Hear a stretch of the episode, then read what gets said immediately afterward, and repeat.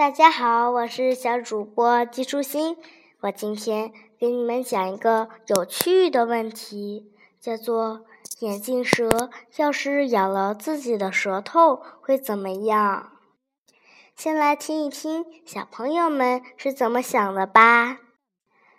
有的小朋友说，眼镜蛇咬了自己的舌头一点事儿也没有。有的小朋友说。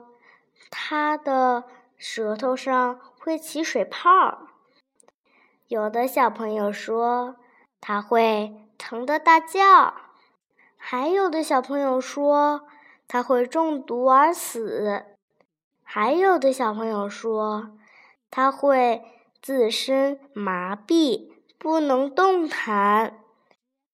居然有小朋友说它会出血不止而死。这些想法很有创意吧，小朋友，你是怎么想的呢？书里的博士爷爷说，眼镜蛇的毒液毒性非常的强，一条眼镜蛇的毒液就可以毒死至少二十个人。这种毒液一旦流进伤口，立刻就散布到全身各处，不管是人还是动物，如果得不到及时救治，就会全身麻痹而死。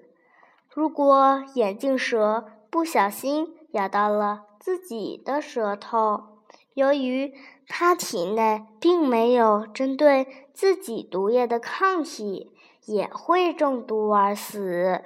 所以，眼镜蛇使用毒液的时候非常小心，它可不想自己害死自己。小朋友，你知道吗？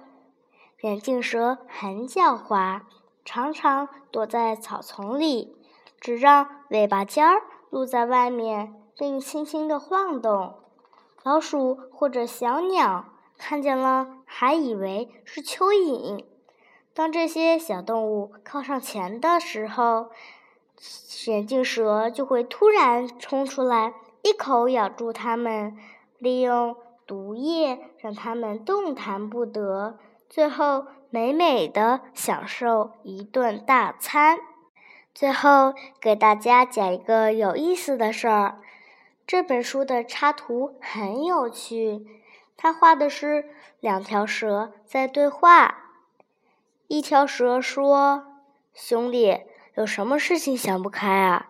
居然咬舌自尽。”另一条蛇流着眼泪，颤抖着说：“我只是不小心。”说完就死了。小朋友们，今天的节目就是这些啦，拜拜。